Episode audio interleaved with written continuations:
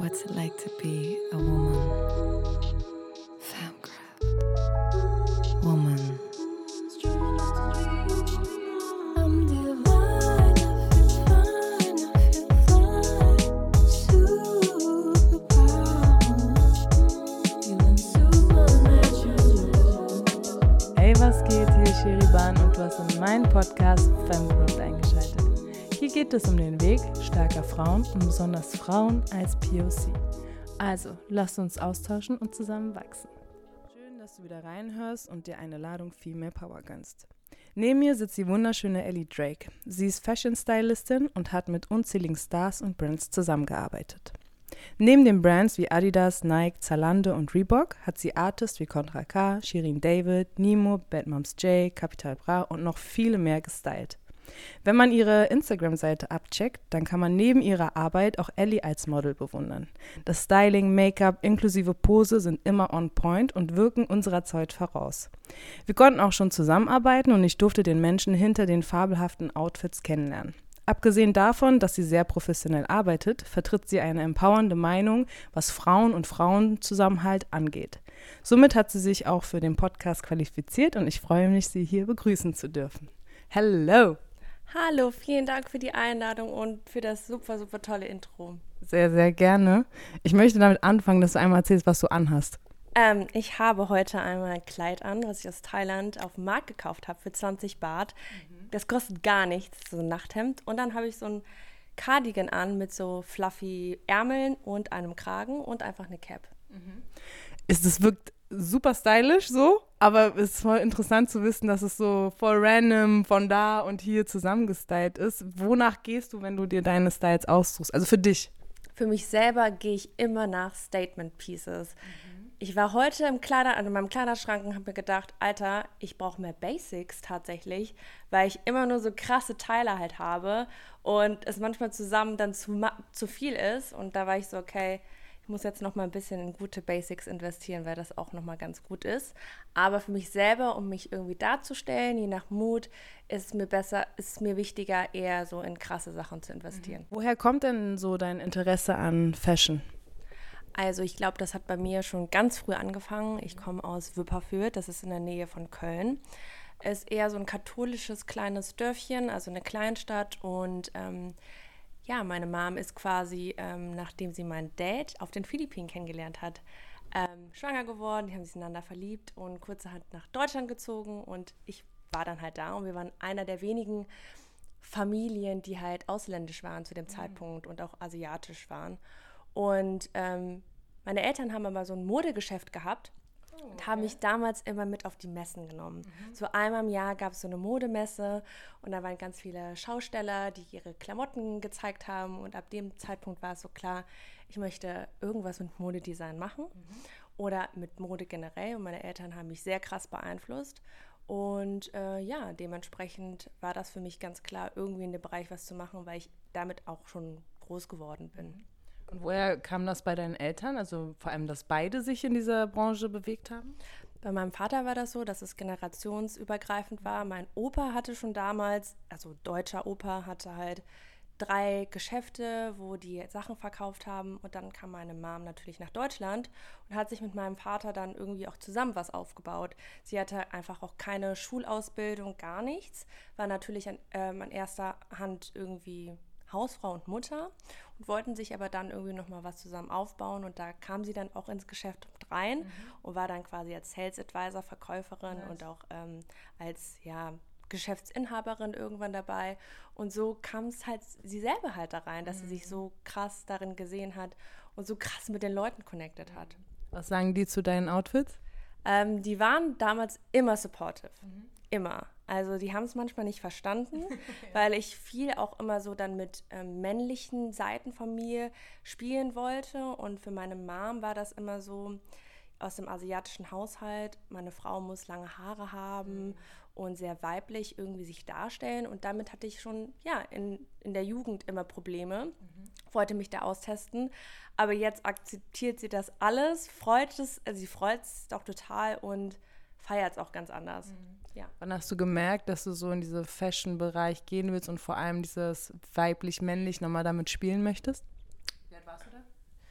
ich glaube mit 13, als ich selber auch gemerkt habe, ähm, die Männer, die in, meinem, in meiner Stadt, von denen kriege ich ganz schlechtes Feedback. Also es war halt sehr, sehr krasser Rassismus dort, weil wir halt eine, Asi- die einzige asiatische Familie waren und auf einmal kamen halt auch meine ganzen weißen Freundinnen damals haben mir auch das Gefühl gegeben, so, I'm not pretty enough, weil ich habe keine großen Brüste, ich habe keine langen Wimpern, ich habe steife Haare und ich entspreche halt nicht diesem Schönheitsbild, was dort in Wipperfürth halt war. Und ich wusste, ich konnte mich gar nicht identifizieren. Für mich war es halt so, okay, ich möchte mich eher damit identifizieren, dass Leute vielleicht über mich halt reden und irgendwie sagen, wie sieht die denn aus? Warum, was hat die denn an? Oder irgendwas, ein Merkmal haben, weswegen die Leute auf mich aufmerksam werden, abgesehen von meiner Hautfarbe. Und dann habe ich ganz, ganz damals schon angefangen, das als Schutz zu nehmen gegen Rassismus für mich und mich in der Schule so extrem aufgestylt, so mit hohen High Heels, 13 Zentimetern, roter Lippenstift, kurzes Zarock, würde ich niemals mehr machen. Aber ich wollte mich halt so komplett neu erfinden und das war halt bei ganz vielen Leuten so, so ein Dorn im Auge. Die mochten das gar nicht. Aber so habe ich mir am Anfang so ein richtig fake Selbstbewusstsein aufgebaut. Fake it until you make it war immer mein Motto. Also eigentlich hast du so rebelliert, ne, gegen dieses ganze Bild, was sie da haben. Aber hat es dann die Sache nicht eigentlich schlimmer gemacht für dich, dass du, dass die Leute jetzt nicht nur darüber geredet haben, okay, sie ist Asian und äh, nicht so wie wir und jetzt kleidet sie sich auch noch ganz anders. Was kam da so als Feedback zurück? Es kam immer schlechtes Feedback. Die Leute haben teilweise dann, also ich war dann auf einer katholischen, katholischen Das auch noch. ja, katholischen Gymnasium. Und hinterher hat mein Papa dann Anrufe bekommen, dass sich Eltern beschwert haben, warum ich denn so aussehe, so kurze Sachen zu haben. Und aber für mich war das eher, ich konnte mich davon besser abgrenzen, weil ich wusste, die Leute ähm, sehen das Oberflächliche und das bewerten sie, anstatt das Persönliche, dass ich nicht irgendwie akzeptiert werde, weil ich halt Asiatin bin und auch nicht schön genug bin für das deutsche Schönheitsideal. Es war für mich viel einfacher, das auf die, ja, auf die Mode zu reduzieren letztendlich. Wahrscheinlich auch etwas, weil du dich dafür entschieden hast, ne? Und nicht so, ich kann es nicht ändern, sondern das ist etwas, was, für was ich mich entscheide. Und ja, wenn du es nicht magst, dann magst du es nicht. Aber ich habe entschieden, so rumzulaufen sozusagen. Ja, ich habe mich dadurch auch teilweise auch ein bisschen besser gefühlt oder habe mir das auf jeden Fall eingeredet, weil ich dann natürlich versucht habe, mit dem Internet irgendwie mich zu identifizieren. Es gab früher Lookbook, da war ich so, habe so Outfit of the Days vor so Garagen gemacht. Mein kleiner Bruder hat die Bilder gemacht, so mit vier Jahren. Und ich habe mir halt selber so eine, so eine Bubble gebaut, wo ich gedacht habe, ich will unbedingt nach Berlin und habe so die ganzen ganzen Blogger gesehen, Dustin Hanke, ich weiß noch, die ganze Gang, ich war so richtig, so richtig hooked damals und war so, ja, dieses Leben werde ich irgendwann so oder so führen, ähm, warte ein bisschen ab und bald bist du halt hier weg. Und so habe ich mir das eigentlich so schön geredet, bis ich dann irgendwann nach Berlin gezogen bin. Wann bist du nach Berlin gezogen? Kurzerhand nach dem Studium, was ich in, Deut äh, in Düsseldorf angefangen habe, Modedesign. Ich muss aber sagen, hat überhaupt gar nicht für mich funktioniert, weil Modedesign einfach auch nicht so mein, mein Ding war. Und eigentlich mit 19 bin ich dann nach Berlin, weil ich wusste, ich möchte jetzt Styling machen. Aber ich muss halt nach Berlin, um die Leute dort zu treffen. So in Düsseldorf und in Köln geht, um ehrlich zu sein, auch nicht so viel. Also so bisschen Techno, bisschen Party, bisschen Odonien, aber mehr geht da halt nicht. Deswegen habe ich gesagt, ich muss nach Berlin. Und wer war so deine erste Ansprechperson hier in Berlin? Keiner eigentlich. Ich kam nur so mit dem Willen, ich möchte mit den ganzen Leuten connecten, ich möchte irgendwie dieses Insta-Leben führen, so. Ähm, aber ich hatte gar keine Kontakte. Ich habe ähm, mich eher durch Instagram connected mit Leuten, vor allem mit Fotografen und DOPs, die ihre, die ihr Portfolio aufbauen wollten. Und da habe ich gefragt, ey, ich bin eine Stylistin, willst du nicht mit mir arbeiten? Aber sehr viel Fake it until you make it, sehr viel mehr gelabert, als dass ich überhaupt Ahnung hatte, was ich da eigentlich tue. Und so habe ich mich, ähm, ja, mein Portfolio in so einem halben Jahr ähm, aufgebaut und mich dann direkt bei Zalando beworben. Und dann habe ich da als Young Stylist angefangen für so ein Jahr. Und das war erstmal so eine richtig gute Schule. Aber ganz ehrlich, ich weiß auch meine Freunde, die wussten so, ey Ellie, wie hast du das geschafft? Du hast dich einfach nur so verkauft, du hast gesagt, du willst das machen. Ich hatte nur eine Sache, ich wollte das immer ganz doll. Und ich habe mich halt einfach sehr gut verkauft und wirklich so Feuer gezeigt die ganze Zeit.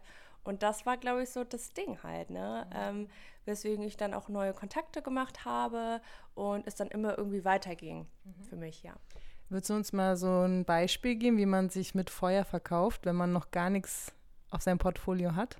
Kannst du uns so ein Szenario einmal erklären für die, die jetzt zum Beispiel in derselben Situation sind wie du damals mit 19 und denken so, scheiße, wie mache ich das jetzt? Wo fange ich dann überhaupt an? Weil immer dieses so, okay, ne, glaub daran und wer, das ist immer auf jeden Fall wichtig, aber mir fehlt dann immer so der eine Step. Okay, was ist der erste Step? Was muss ich machen? Vielleicht kannst du aus deiner Erfahrung einmal berichten.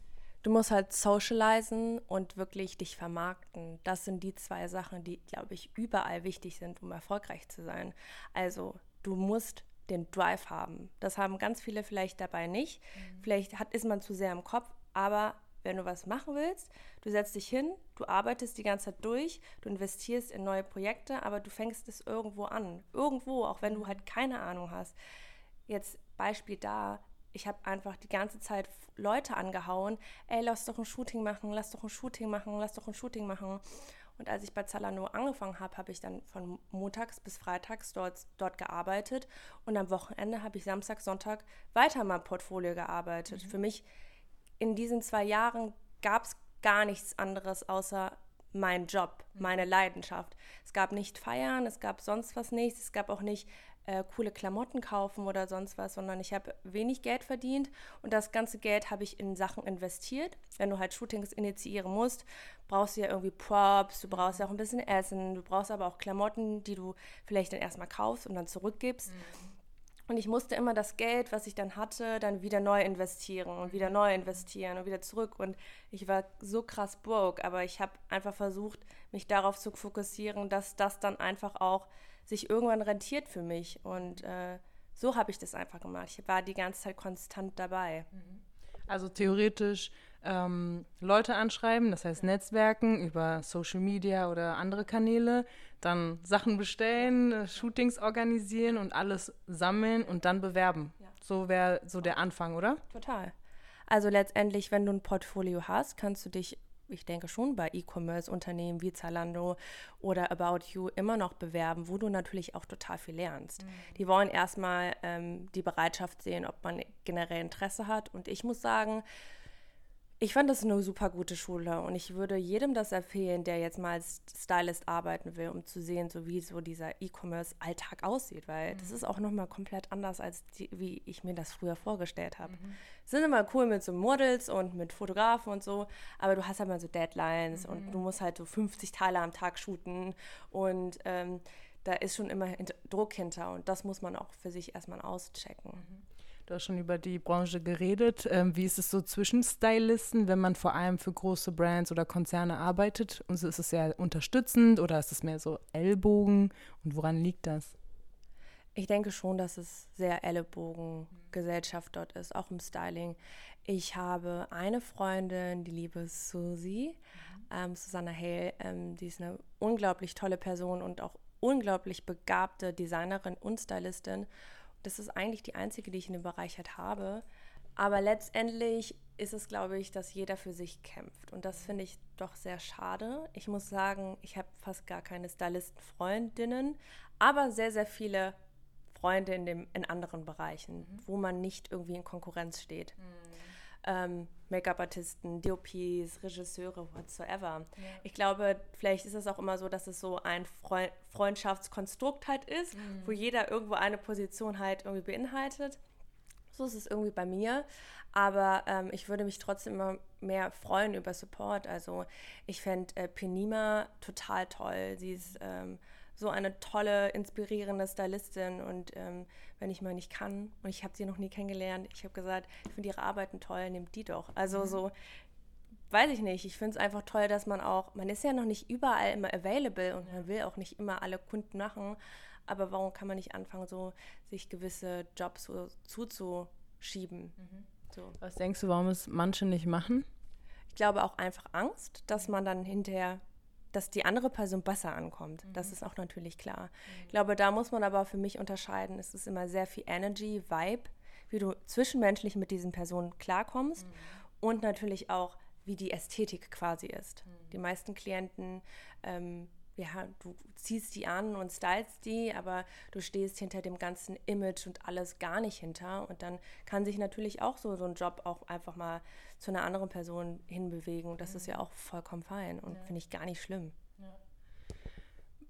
Wenn du Artist stylst oder generell nimmst, dann bist du ja auch ein bisschen therapeutisch unterwegs, oder? Wenn du mit denen redest und du musst vor allem, ich meine, der Körper ist ja auch nochmal so was- was sehr Persönliches. Wie gehst du damit um, wenn Leute so ein bisschen so dieses haben, nee, das steht mir nicht oder ja, nee, das passt. Also so ein bisschen gar nicht so damit klarkommen und du hast aber eigentlich voll die Vision, so, das könnte dir voll stehen und die kommen aber darauf nicht klar, weil die vielleicht ein bisschen Selbstzweifel haben oder ja, du weißt, was ich meine, ne? So, wie gehst du damit um, um diese Hürde zu überwinden und trotzdem dein Markenzeichen, nämlich dieses gute Styling, dieses nice Styling, trotzdem umsetzen zu können, ohne in dieses Hoodie mit äh, Jeans reinzurutschen? Also ich habe sehr viel Empathie und sehr viel Feingefühl und mir ist immer das Wichtigste ist, dass sich mein Kunde bei mir wohlfühlt und er so sein kann, wie er, wie er will. Und manchmal verkleidet man sich und manchmal möchte das Management halt krasser sein. Aber was willst du eigentlich? Und das versuche ich bei allem irgendwie rauszufiltern. Ähm, natürlich ist es immer wichtig, dass ich meine Vision irgendwie umsetzen kann, aber manchmal kann man auch in Gesprächen halt rausfinden, so, warum bist du heute so drauf? Was ist dir jetzt gerade in kurzer Zeit passiert, warum du so mh, am struggeln bist? Und wenn man das irgendwie gemeinsam auch so einfach so wie so mit Freunden halt drüber quatscht, dann hat sich das auch irgendwie so ein bisschen gegessen. Man versucht einfach dem Kunden oder dem Artist ein ehr- ehrliches, gutes Gefühl zu geben und auch zu sehen, so wie ich diese Person sehe. Ich würde eine Person niemals in etwas stylen, was ihr einfach nicht steht, A, oder auch irgendwie nicht gut aussieht. Aber die meisten Personen haben auch einfach ein verzerrtes Selbst, Selbstwahrnehmung und dann sehen sie so, okay, ich sehe aus wie, ich sehe viel zu dick darin aus oder das betont halt die und die Problemzonen und die da rauszuholen ist manchmal eher ein Gespräch wert. Also dass man so sagt, ey, was ist jetzt gerade mit dir?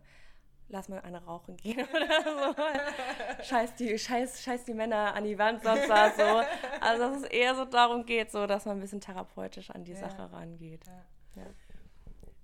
Wie ist es, hattest du ähm, andersrum, was war so die größte Herausforderung in den letzten Jobs, die du hattest oder vielleicht auch schon früher, wo du echt so an deine Grenze gekommen bist und gedacht hast, boah, ich weiß gar nicht, wie ich mit dieser Situation umgehen soll, aber dann irgendwann für dich einen Weg gefunden hast, um auch in Zukunft diese Probleme einfacher anzugehen? Kannst du uns ein Beispiel vielleicht nennen? Also es war auf jeden Fall eine richtig krasse Herausforderung für mich, wo ich mich als Frau, als POC ähm, sehr krass getriggert gefühlt habe von einem Kunden, der mich und meinen Assistenten nicht mit Respekt irgendwie behandelt hat. Und da waren, wir hatten Shooting und es war auch voll viel Party und so weiter. Und da kam auch eine Entourage von seinen Freunden halt mit und ich und mein Assistent, wir waren so am Stylen und so und da kamen halt wirklich Kommentare wie, ja, ihr zwei gehört unten auf dem Boden, ähm, von wegen, weil wir die Schuhe geputzt haben. Ähm, super rassistische Kommentare. Ich hätte vielleicht mal Trigger Warning, äh, Warning sagen sollen. Aber ähm, ja, dann ist dieser Job weitergegangen. Ich habe mich schon richtig unwohl gefühlt den ganzen Tag. Musste dann an die Tür klopfen und dann war dann irgendwann so, ja, ähm, hat dann diese Person dann gesagt, so, wenn diese Person noch einmal an die Tür klopft, ich schlag die zusammen. Und An welche Tür musstest du jetzt reinklopfen? ich musste an, dem, an der Tür klopfen, wo der Artist drin saß. Ah, okay. Und ein, ich glaube, einer von den Freunden oder er, ich bin mir selber nicht ganz sicher, hat das dann als Antwort gegeben. Somit habe ich mich total getriggert gefühlt. Ich war so, okay, du bist hier Stylistin, du arbeitest mit coolen Leuten und trotzdem kann dir ein Mann, ein Mann so ein Gefühl geben, dass du nichts wert bist. So. Selbst deine Position und alles, du bist einfach nur irgendwie die Bedienstete, du bist einfach nur so die Olle vom Dienst, vor allem, egal was ist, ich schlag dich zusammen, wenn du nicht nach meinen Regeln spielst. Und das war eine ganz andere Realität, auch eine ganz andere Realität von Männern, die ich in meinem Umfeld habe, wo ich einfach eine richtig krasse Realitätsklatsche bekommen habe. Ich war so, ich habe geheult, ich habe nichts erstmal gemacht. Ich konnte mich nicht wehren. Ich weiß, dass ich für Freunde mich so krass, also so alles tun würde und sagen würde, ey, verpiss dich, du Wichser. Aber für mich in der Position als POC muss ich ganz oft auch, auch ehrlich sagen, dass ich manchmal nicht ehrlich sein kann mit Klienten und sagen kann, was mich wirklich stört. Oder auch sagen kann, ey, ich, ich verlasse diesen, ich verlass dieses Set, weil du dir erstens denkst, fuck, ähm, du willst ja nicht, dass das irgendwie ähm, rumgeht, dass du, dass du so unprofessionell wirst. So, dann, dann sag lieber gar nichts und mach, zieh diesen Job durch, aber hinterher hast du sogar mehr Nachteile davon. Und das ist, glaube ich, auch so ein Ding, was ich sehr, sehr, sehr, sehr traurig finde einfach. Dass wir Frauen, egal wie empowered wir sind und sein wollen und möchten, dass es trotzdem einfach ein ja, so männliche Industry ist, wo wir teilweise gar, kein, gar keine Möglichkeit haben. Wir haben nur die Möglichkeiten, indem wir einfach auch empathischere Manager drin haben, Leute, die vielleicht so als Zwischeninstanz halt da sind, die uns dann auch einfach ein Gefühl von Sicherheit geben. Aber es ist, ich bin auf sehr, sehr vielen Sets, wo es nur Männer sind und nur weiße Männer. Und da bin ich einfach auch komplett eine andere Ellie. Ich versuche so komplett super gut Deutsch zu reden. Ich versuche so richtig so süß und lieb zu sein. Man passt sich extrem dem Umfeld an. Und nach einer Weile merkst du, ey, das laucht dich aus. So Leuten, weißen Männern zu gefallen, so, das laucht dich aus. Allen so irgendwie zu beweisen, dass man trotzdem enough ist. Ich glaube, das ist so dieses Traumata von uns allen so. Wir sind, wir haben nie so einen Platz an diesem Tisch bekommen. Seid froh, dass ihr jetzt hier seid, aber man hat auch immer so das Gefühl, jeder, jeden Moment ist es halt auch wieder weg oder jemand kann dir das halt wegnehmen. Es ist so dieses Ernst genommen werden, ne? So, äh, ihr nehmt mich erst ernst, wenn ich eure Sprache so spreche, wie ihr euch das vorstellt. Ihr nehmt mich erst ernst, wenn ich mich verhalte, wie ihr euch das vorstellt. Aber eigentlich dürfte man gar nicht diese Gedanken haben. Also sollte man nicht, was heißt dürfte, sollte man nicht, weil so ein weißer Stylist am besten noch, der hat diese Gedanken ja nicht einmal. So muss er ja auch nicht. Nee, überhaupt nicht. Und das finde ich halt ein bisschen problematisch und das ist natürlich meine, meine Bürde, die ich in dem Job irgendwie so herantrage.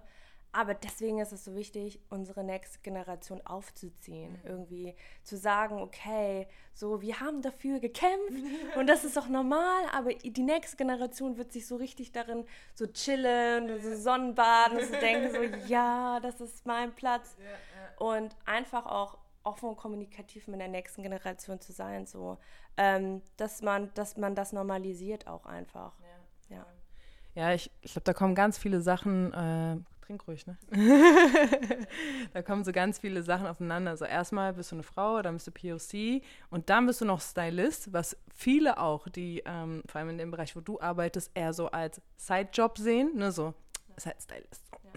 So ist ja jetzt nicht so Kamera. Kamera braucht man. Aber du denkst dir so, Bro, der Stylist macht es erst sehbar. So, weißt du, ich würde auch, ich finde auch in Deutschland generell ist dieses Styling-Thema so unsichtbar, ja, wo du denkst so, hä, warum, warum gebt ihr euch da nicht Mühe, ja? Warum holt ihr nicht diese eine Person da rein und setzt da noch mal ein bisschen mehr Pep rein? So, ich meine, wir alle gucken nach Amerika, wir hören uns alle Ami-Songs an, wir hören uns die Musikvideos an, schauen die an und finden das geil. Warum machen wir das nicht selber, auch so auf Tour? Denke ich mir so, hä, holt euch doch einen ordentlichen Stylist, holt euch Tänzer. ja, ich check das nicht. Es ist doch Entertainment, es ist doch Show. So, und ihr seid die Experten. I don't get it. Was denkst du darüber? Mich regt das mal auf. Wieder, wieder, da sind halt so viele Männer, ja, die das überhaupt nicht verstehen. Die meisten fragen, was machst du eigentlich? So, machst du was irgendwas mit Make-up, oder? Und ich so, nein, ich mache nichts mit Make-up. Ich mache was mit Klamotten. Ja, wie mit Klamotten braucht man doch nicht, haben wir doch zu Hause. Die so erstmal zu erklären, warum das relevant einfach auch ist, auch für so einen Star und auch für einen Schauspieler, whatsoever, auch selbst für dich selber, wie du dich vermarktest. Ähm, aber ja, ich denke, durch Instagram wird es halt mehr und mehr transparenter. Und ich glaube, die, die junge Generation weiß schon irgendwie, ist schon auf der Hut, die finden das schon ganz geil. Also so, es sind auch voll viele Leute, die dann selber als Stylist halt so arbeiten oder sich so inszenieren, wie ich das ja auch angefangen habe. und man sieht immer mehr Leute und das ist gut. Das ist gut. Ja, die müssen jetzt noch in diese Position, wo halt Leute entscheiden, hier, ich nehme jetzt einen Stylist dazu. Und dann wird sich das wahrscheinlich erst äh, richtig ändern, ne? Und gerne auch mehr Frauen, ne? So, Mehr Frauen, bitte, mehr Frauen auf jeden Fall. Ich finde vor allem, wenn es um Frauen geht, also ähm, für mich ist das beste Beispiel ähm, von Female Force das Video Peppermint, ne? Man sieht, finde ich, an den Bildern, dass es Frauen gemacht haben. So, und Frauen haben einen ganz anderen Blick für ähm, ja, schöne Bilder und äh, wie man eine Frau inszenieren kann als Männer. Also die meisten. Es gibt bestimmt auch Männer, die das können. Also Aber nicht viele, weil du dich einfach auch, weil du halt weißt, was einer Frau wichtig ist. Und diese Empathie, dieses Feingefühl, das sieht man halt in dem Video. Wir haben darüber nämlich bei dem Job auch geredet, über Peppermint, ich weiß noch. Und genau das ist halt so ein starkes Video und man sieht, dass das Frauen gemacht haben. Und das würde ich mir einfach mehr wünschen, dass es so langsam so kommt, dass es auch normalisiert ist und dass man gewisse Brands halt auch einfach hat für Frauen. Also, dass das auch einfach von Frauen umgesetzt werden sollte. So macht viel mehr Sinn. Magst du uns einmal nochmal so in dein Private Life, was so Frauen-Empowerment angeht, reinholen? Wie erlebst du Berlin? Wie erlebst du dein Private Circle an Frauen? Ist es äh, seid ihr am Empowern oder denkst du, da kann man noch an bestimmten Stellen arbeiten? Und was würdest du dir wünschen? Also mein Kreis besteht aus den inspirierendsten Frauen ever. Also ich glaube, da bin ich einfach sehr krass blessed, diese Frauen halt zu haben, die mich sehr, sehr lange schon begleitet haben und zu denen ich hoch ähm, gucken kann. Vor allem aber auch, wo ich immer ich selbst sein kann, wo ich das Gefühl habe, ich kann schwach sein, ohne gejudged zu werden. Und ich glaube, das ist wichtig. Und ja, in der Szene war jetzt immer so, ich habe das immer so ein bisschen getrennt, weil ich kam so nach Berlin und habe dann halt so Berlin-Leute kennengelernt, aber also so coole Leute, die so Influencer sind und coole kreative Sachen machen, aber viele sind halt auch sehr ähm, egozentrisch oder selber haben sehr, sehr viele Issues. Und da hat mir einfach in Berlin immer so dieses, ähm, ja, diese Empathie gefehlt. Und ich habe mich dann sehr, sehr krass alleine gefühlt. Und mittlerweile habe ich da halt auch irgendwie so eine Abneigung entwickelt, weil ich wusste, so irgendwie kommt bestimmt irgendwas, wo man enttäuscht wird und das ist dann noch mit Arbeit verbunden, dass ich da so, so, so, so einen Schlussstrich gezogen habe. Aber so seit eineinhalb Jahren arbeite ich zum Beispiel mit Cloud ähm, 95, mit der lieben Haley, die ist die Regisseurin und auch mit Mad Woman, auch Frauen. Und das sind die ersten Frauen in diesem Bereich, wo ich wirklich sagen kann, das sind auch Freunde von mir geworden sehr, sehr gute Frauen oder Freunde, die sich gegenseitig unterstützen und die mir auch voll krass geholfen haben. Kampagnen, Jobs an, an irgendwie zu bekommen oder Musikvideos. Ich meine, durch Cloud hätte ich jetzt gar nicht so die größeren Kontakte halt bekommen, mit größeren Stars oder Klienten zu arbeiten. Und das finde ich nicht selbstverständlich halt so. Und da bin ich immer so voll dankbar und muss das auch immer sagen, ähm, dass ja, man einfach auch ähm, Leuten auch helfen sollte, wenn man halt helfen kann. Und ich glaube, das ist vielleicht nicht so normal in Berlin. Ja. Äh, kannst du noch mal zu den beiden was sagen? Also zu Mad Woman und Cloud Ja. 95? Ja. Ja. 95. Ja, genau. Mad Woman ist ein Kollektiv von der lieben Leni Stahlhut und Tilly Opoku. Ich weiß jetzt nicht, ob es richtig gesagt worden ist.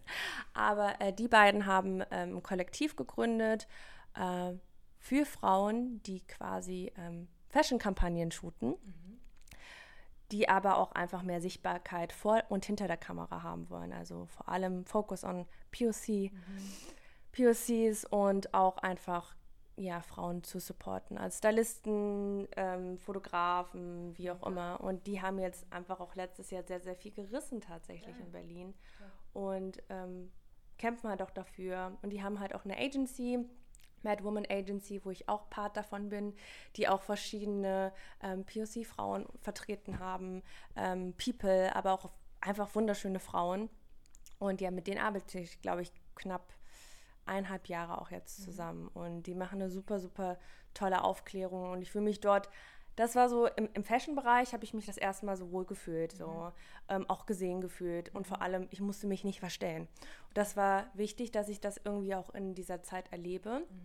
Und man muss auch sagen, für uns nach Black Lives Matter, was da passiert ist und so, wollten die Brands uns auf einmal haben. So, und jetzt musst du dir überlegen, als POC, bist du, bist du sauer, dass auf einmal sowas passieren muss, ja?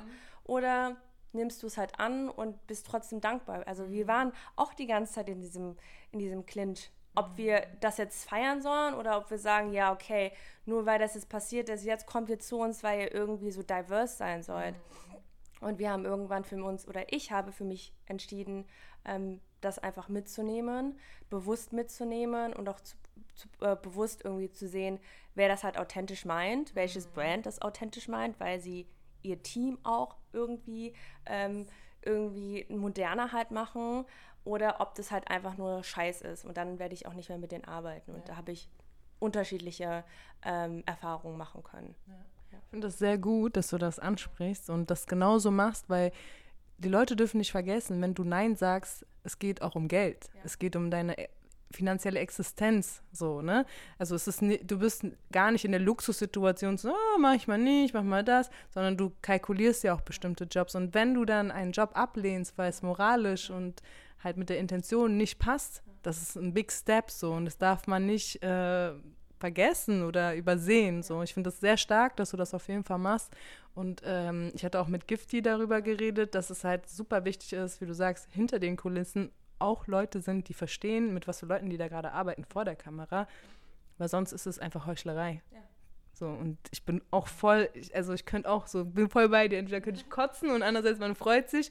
Ich glaube, das ist so ein Ding, lass uns einen Fuß reinbringen und von dort aus dann alles aufmischen und sagen so, ey, ihr müsst eigentlich das so machen. Wie wäre es mal mit einer Kamerafrau? Wie wäre es mal, ne, Stylistin? So. Und ich glaube, dann könnten wir auf jeden Fall was bewegen für die nächste Generation. Ich versuche da auch irgendwie sehr positiv zu sein, indem man auch die Möglichkeit hat, mit den Leuten zu reden. Ähm, ich bin auch eher in dieser Richtung Consulting dann auch reingerutscht, weil ich halt POC bin und ich eine ganz andere Realität habe als ja, keine Ahnung, eine Julia, die irgendwie ähm, AMD studiert hat. Und das ist auch toll, dass ich dann auch für sowas ganz authentisch wahrgenommen werde, weil sie auch lernen wollen. Also ich versuche das einfach sehr positiv zu sehen und auch mal knallhart zu sagen, ey, wenn irgendwie Franz irgendeinen Scheiß macht, dass man auch sagt, ey Franz, das war jetzt total unsensibel und sich dann noch nicht mehr schämen muss. So. Ich glaube, es ist jetzt eh alles sehr woke und alles ist sehr sensibel, aber man sollte auch einfach diesen Austausch mit den Leuten halt haben, wo man früher eher gesagt hat, so, ist ein Witz, ja, ja, okay, ja, ist okay. Aber ja, ich glaube, jetzt ist ein gutes Zeit, äh, guter, guter Zeitpunkt dafür.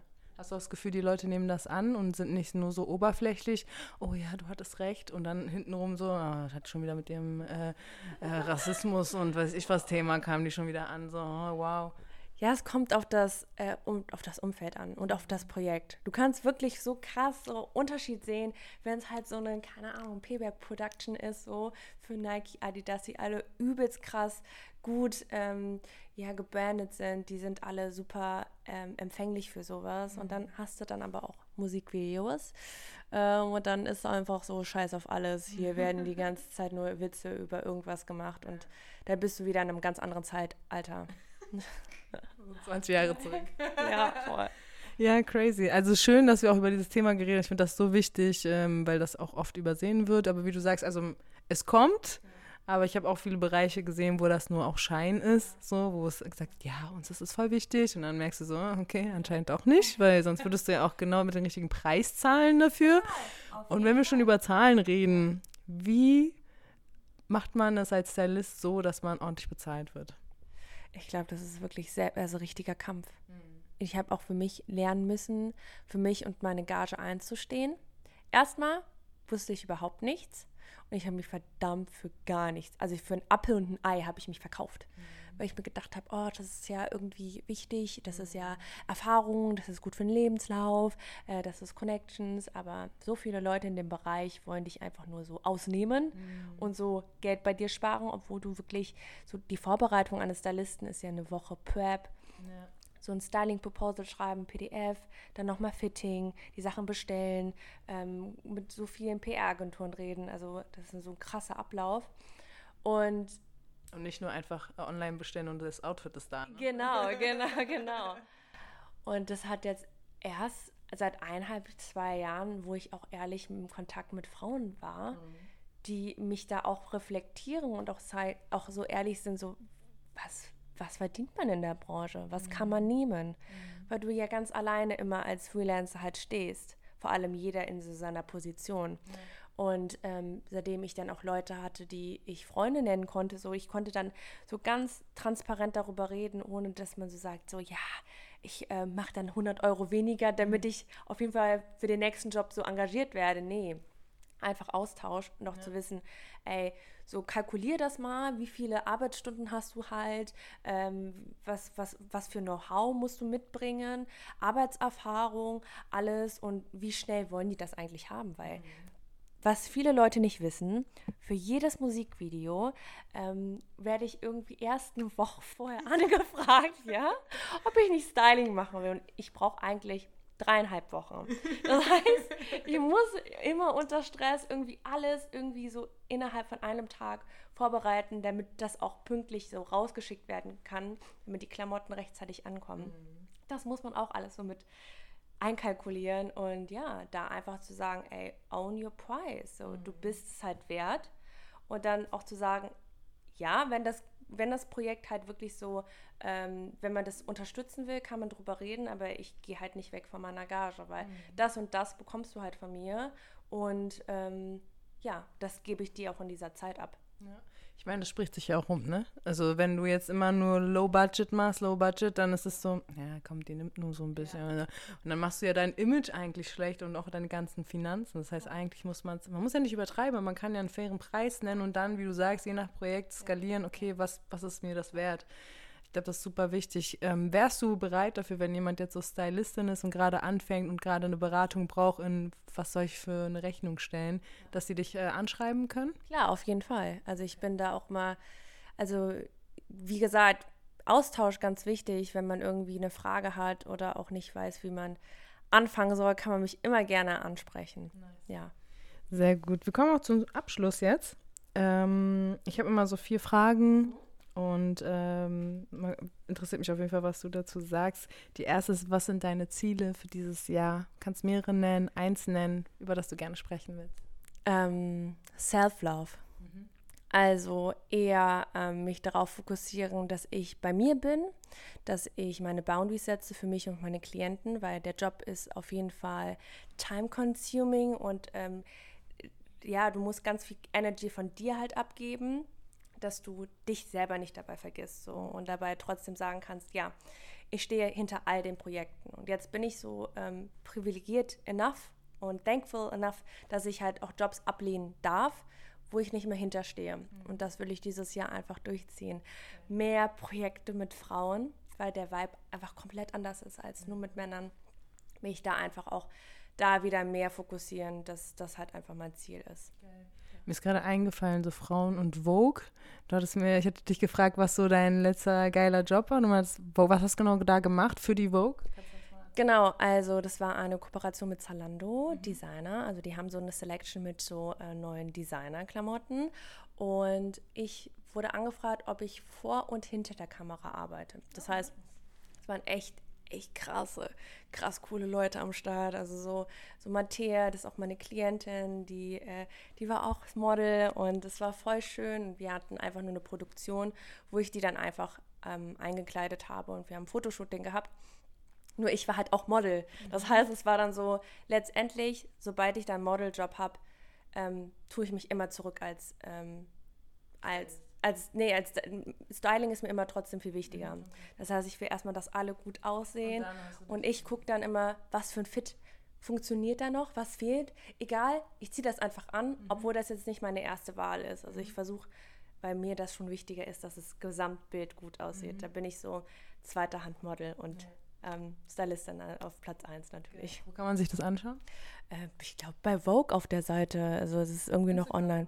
Instagram, aber halt auch ähm, der Artikel ist noch online irgendwo auf der Vogue Online-Seite. Nice. Also falls ihr Ellie bewundern wollt, check up.